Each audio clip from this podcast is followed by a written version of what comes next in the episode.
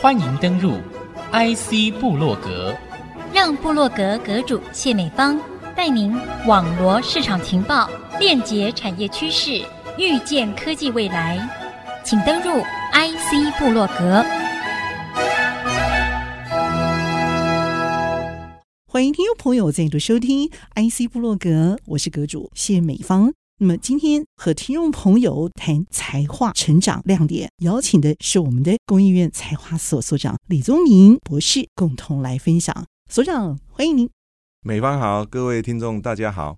再生能源要怎么去定调？这个重点会是在哪里？有相当多可以谈的地方。我们特别就锁定在工研院才华所这一块所做的，是是是是是，谢谢哈，谢谢美方给我这样一个机会，跟大家一起分享绿能的一些相关的方案。怎么看这个发展成果，又会带出什么样的一个亮点？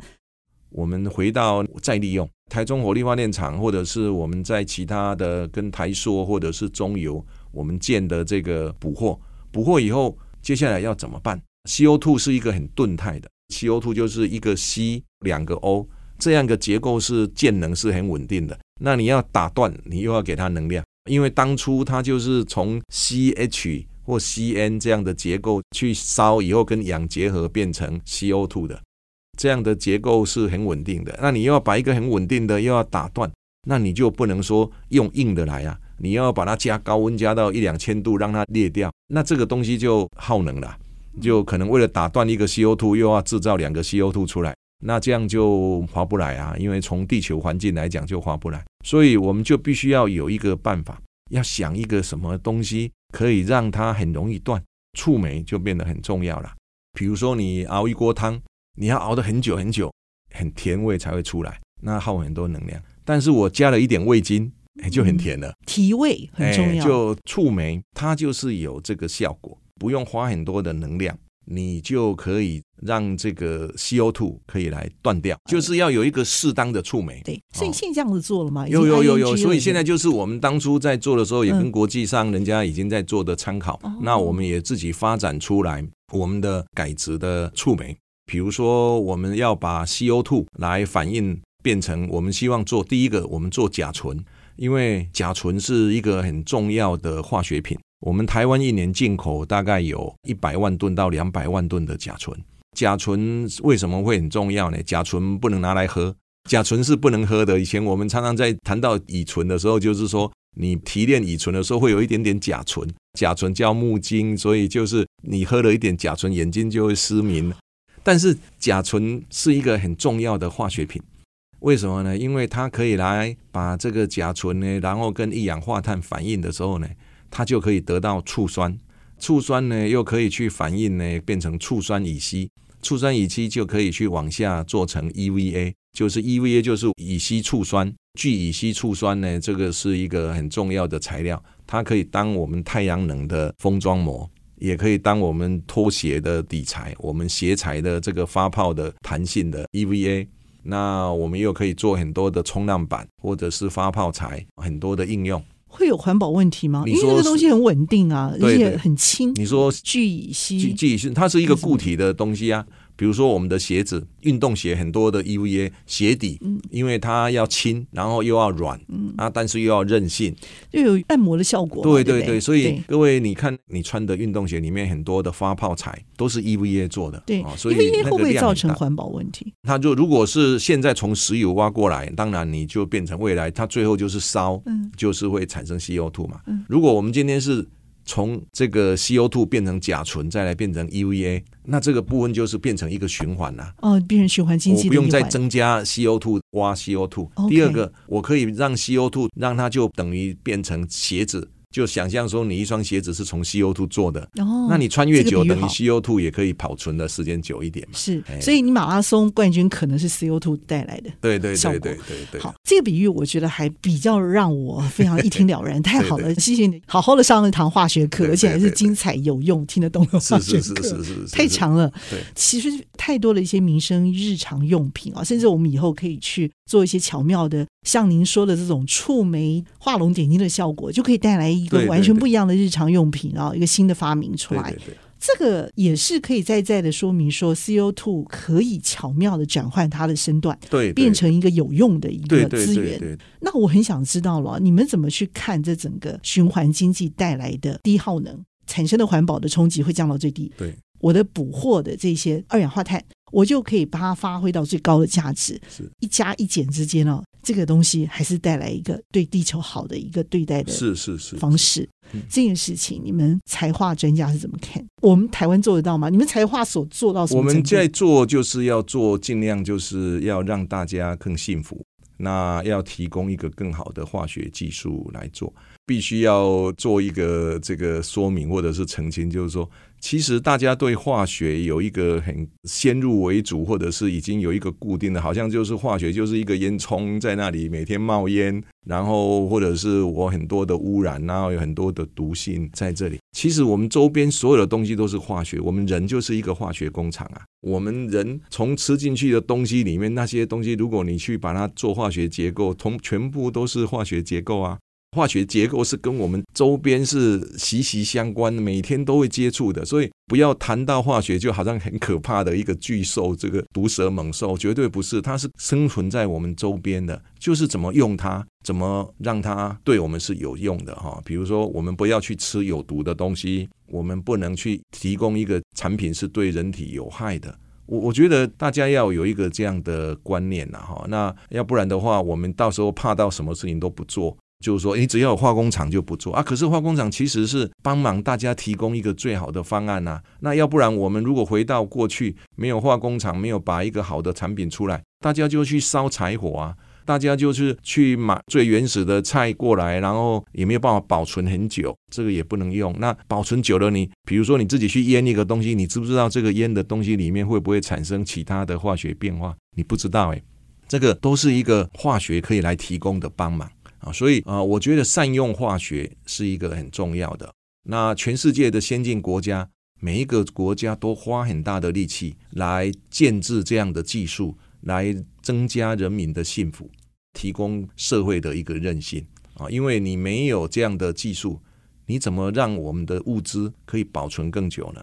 你怎么让我们有更多可以用的东西呢？那你可以得到更便宜的竞争力呢？像现在大家在近零永续没有化学的技术，你怎么可以得到比较低碳的材料呢？啊，这些，所以化学化工对我们整个社会是一个很重要的一环。那不要说哦，就就因为我们现在在社会上，大家好像谈到过去因为某一些污染啊，所以某一些大家一谈到化学品。就觉得很可怕，看到一根烟囱就觉得哇，这个是不是对我周遭是不是一个很可怕的事情？可是这个基本上我们有一个责任，工研院材化所我们是有一个责任，必须让我们的产业界或者是我们的社会能够更了解、更接受，说材料化工这个是跟我们有很大的帮忙，是社会的一个助力，不是一个发展的阻力。这个是我很想要来先做一个澄清跟表达。对，其实要担任一个才华名嘴之前哦，一定要有一个健康的才华知识啊，对对对，这个东西，这个是很重要的态度啦。对对对，态度对了的话，我觉得做这些事情的出发点才有意义。哈，那这件事情啊，会让我想到我们的太阳能这些模组材料啊，我们怎么去让它从头到尾都没有垃圾？哎，我到时候我连这个太阳能板最后都可以直接拆卸，重新再利用。这个事情很重要，对，没有垃圾就不会带来环保冲击的这个问题，而且资源可以享用不尽，用之不竭。我们有很多民生用品，其实都是对，就连天上飞的，我想有些飞机高性能的这些国防武器的发展，其实也都是跟这个化材紧紧相连的。它可以轻，它就可以飞得更远更高，甚至还可以隐形，你查不到。对，那这些都是材料带来的一些巧妙的一些变化。所以为什么材化？它并不是一个消失的行业，反而它是一个带大家升华的一个产业。对，它可以看到整个黄金的发展未来。我们也来举一两个这种例子，好不好？其实我们对于材料化工技术，我们是跟产业息息相关。那我们也是帮忙解决我们环境周遭的问题。那不管是在工业或者是在我们的农业，我们都有一些密切的技术在做。几个案例呢，跟大家一起分享。像我们在工业上，大家都很清楚哈，我们缺水，缺水是一个台湾与生俱来的问题。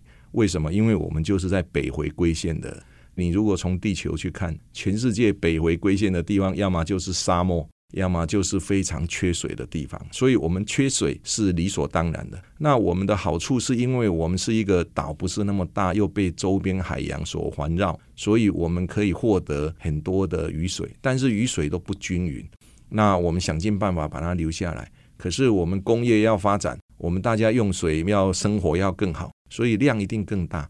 这几年地球又变化，所以会造成我们的降雨量又更不平均。在我们的工业发展上，大家用水的量非常的大。比如说，哦，我们在我们的半导体，半导体它的用水量是非常大的。每天你水用完了，最后就一定要排出去嘛，变成工业的废水。前几年呢，我们就跟台积电合作，台积电提供一个很好的一个计划给我们，就是说。他们想，我们大家想到一个，就在台南的科学园区。那科学园区呢，他们有一个废水厂，也就是全台南科学园区里面的每一家厂商，他们的用的水，最后他们会收集起来，在这个废水厂处理，处理到可以达到排放标准，他们就把它放流到我们一般的系统去，那就排全南科的厂商吗？对对对，那个是一个台南科学园区的一个废水污水厂，它是一个专门处理全部厂商的污水。可是呢，水把它排掉，即使是它符合排放标准，也是很可惜的，因为水就是水。那时候就有一个发想，就是说，那我们可不可以把南科的水这么多，一天大概有好几万吨，那能不能把它给处理？台积电就说，如果能够把它处理到我可以用，那我就可以省掉很多 extra 要再新增的水，可以解除它很大的压力。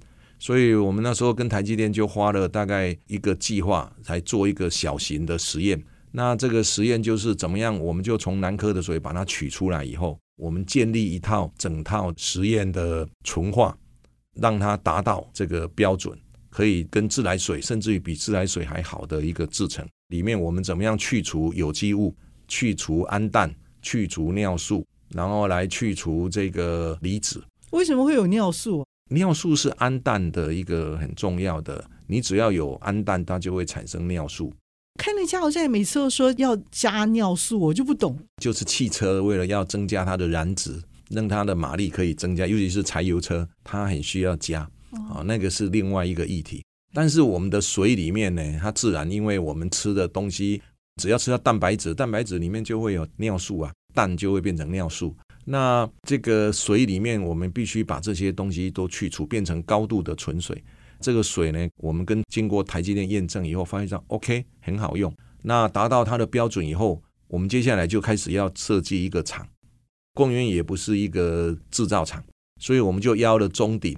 中鼎呢，按照我们当初设计的这样子的一个技术，把它扩大，就在南部科学园区就建了一个厂，去年就落成了。中鼎就以这个 BOD 的模式呢，把这个厂投资建起来。他现在每天就卖这个水给台积电，每天两万吨这样的水就卖给台积电。那等于就是说，我在反正每天用的这个水里面，我可以把这个原来要排出去的废水，让它回来变成增加供应给园区里面的厂商，包括台积电或其他厂商要用的水，就可以来提供，增加两万吨的供水。这个就是一个我们在工业里面来使用的。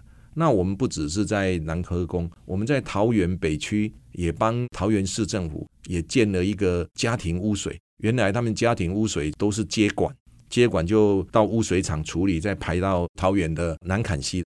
在这个里面呢，有一个可惜就是说，每天五万吨的水就这样排掉家庭污水。家庭污水还没有那么复杂，对不对？呃，也是很复杂。哦，也是很复杂。家庭污水里面有机，你看你每天洗一洗碗啊，倒到这个、哦、也是化学水。哎，对，哦、每个人都制造的都是化学，洗澡啊，洗衣服啊，餐厅排出来的一堆啊，还有我们的人体化学工厂。哦、对对对对对对对，这些通通都是污染的。其实家庭污水不一定比工业污水好处理哦，哦因为它的复杂度远超过工业污水。工业污水它就是因为制成而可以掌握，哦、那个家庭污水是每一个人都不一样，哦、每一个家庭都不一样，每个人用的品牌都不一样。哎，对对对对，你含的量就是有重金属，有什么通通都有。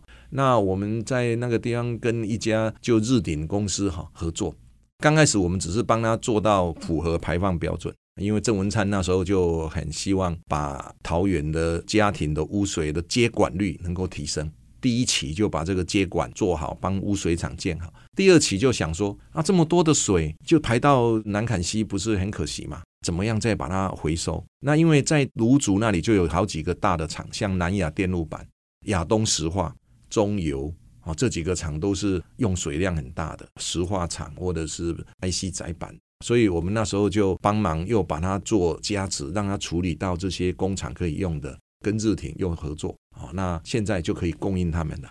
所以从家庭污水到工业废水，我们都有一个方案。换句话说，一滴水我在每一个地方，我还可以再用五次，这是没有问题的。对对对对，用五次到十次，就看每一个厂它的需求。是我们节目其实非常的精彩，但是需要休息一下，休息片刻，稍后回到 IC 部落格。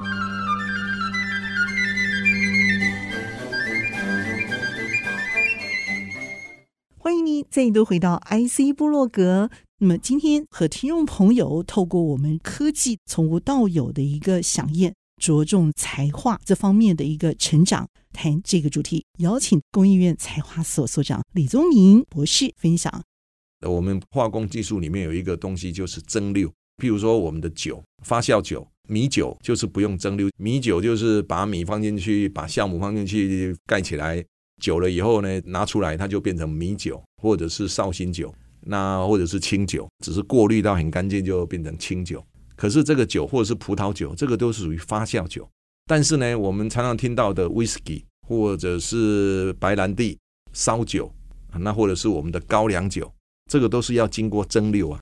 蒸馏就是加热，让它呢这个酒啊，还有里面的东西先到一个沸点以后，让它出来。然后夹杂很多香气呀、这些都一起蒸出来，所以它是透明的、无色的。如果是威士忌，是因为它放到橡木桶去带出这个颜色，还有橡木桶里面的香味。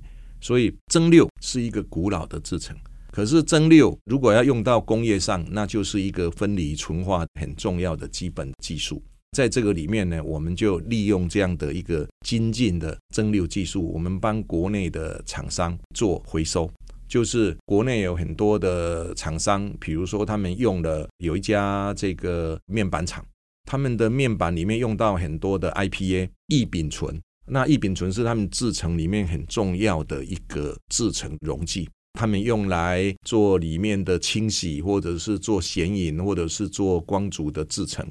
他做完以后，这个就混在一起了，就混了很多杂质了。那后来你知道他之前他就说，那我就拿出去给废弃物的厂商去收，收完以后拿去烧啊，没有办法回收，那这很可惜的，因为里面大部分都是 IPA，是因为有一些污染物变成脏的 IPA，那我们就透过蒸馏的技术，让它可以回到原来的高纯度，甚至于跟它进料买的原始的进料的纯度是一模一样，甚至于更好，那它可以回到原来的制成。这不但降低了它的使用量，又可以降低它的成本。这个已经帮南部的一家面板厂已经盖了一个厂。那这样子看起来，这个产值不只会提高，而且还可以降低很多材料的成本。对对，对不对？对对，这个大概可以降多少幅？这个基本上我们这个帮他们盖了一个大概年产年回收大概可能有到三千吨的一个回收厂，所以它基本上是一个经济效益很高的啊。他们总经理还说。他们要来发布一个新闻，来讲这件事情啊，因为这不只是对它的经济的效益有很好的帮忙，另外一个对他们的减碳也有很好的帮忙，因为他们拿出去烧的话，等于也是计算在他的碳排里啊。如果我这个地方回来再利用，那我就等于我降了碳排了。哎，这个就是一个在整个它的制成里面一个很重要的一个环节。那另外还有一个，我们跟一个国内的很大的一个软板厂做 PI 膜的公司哈，达麦，我们跟他合作的时候，因为达麦在生产，它是国内最大的 PI 厂，全世界做 PI 膜的公司没有几家，它应该就是我们台湾之光了哈。我们全世界可以做 PI 膜的公司，只有像杜邦哦，日本的卡内卡。达麦的董事长呢，从工院出身呢，那也是我们的前辈哈。那他在有一个很重要的理想，他一直要建一个 PI 厂，所以他花了很大的力气呢，在新竹这边盖了一个可以跟世界竞争的厂，就是 PI 膜。那 PI 膜就是我们做软板啊，做汽车的都会用到，汽车里面会用到，手机里面用最多那个天线呐、啊，电线啊，这些都是用 PI 膜去做的，那是一个很关键的一个技术。但是在做这个 PI 膜是很耗费能源的，为什么呢？因为做 PI 膜在合成的时候，它出来的是一个制程，就是说我要先合成一个 PI 的涂料，那这个 PI 涂料再去把它经过一个制膜的制成，把溶剂赶掉，变成膜。这好像我们的一个润饼呢，刚开始的时候你要把它调成一个米浆，米浆以后你要把它涂在那个铁板上，让它烘干，把水赶掉。剩下那个润饼皮嘛，哈、哦、，PI 膜也是一样，PI 膜你刚开始你也是让它变成一个 PI 的溶液，然后再把它倒在一个基板上，让它成一个膜，再把它撕下来，那就变成一张膜。嗯、可是这问题就出在这里了，这个 PI 的溶液呢，它大概有百分之八十五的溶剂，那剩下百分之十五才是固体，也就是说它在制成里面，它要把百分之八十五的溶剂都要赶掉，变成蒸汽。烧以后变成排到空气中，那这样的制成呢，就变成第一个耗费能源，因为你要加那么多的热把溶剂赶掉了，把那个液体赶掉啊。第二个把它赶掉变成蒸汽，到经过我们的触媒转换变成 CO2 排到空气中，又增加碳排了。所以呢，我们又帮他做了一套设计，让他呢这个东西赶出来的时候又可以让它回收回来。上次我遇到他说，我们几乎百分之百的溶剂都回收。这个它不只是赚到溶剂的省的钱，还赚到碳税的好处，增加了他公司的一个绿色的形象。它也是 ESG 的一环，对对对对对，嗯，所以这个也是他引以为傲的一个地方哈。那我们这个地方就是透过一个传统的化工制成来协助他做一个改善。谈这些过程哈，有一个很强烈的一个原始动力，就是发现循环经济可以在这些材料还有制成加工这个过程当中哦，巧妙的来回转换，而且可以找到他们不同的触媒机制，让他们做转换。对，那就可以来做一个透过这样的技术，来从循环的制程里面去达到减碳、净零永续的一个目的。是。我想这也是我们所有的厂商在追求达正 ESG 这个方向的时候很重要的一个核心精神，是是，是，就是套用这样的一个模式。但是我觉得模式可以套用已经非常非常厉害了，但更不简单的是那个想法出发点是正确的。嗯，这件事情老实说，它需要一些的原始动力，让这个循环经济可以一路顺畅的来回循环。对，你的触媒究竟是什么？你的心理触媒。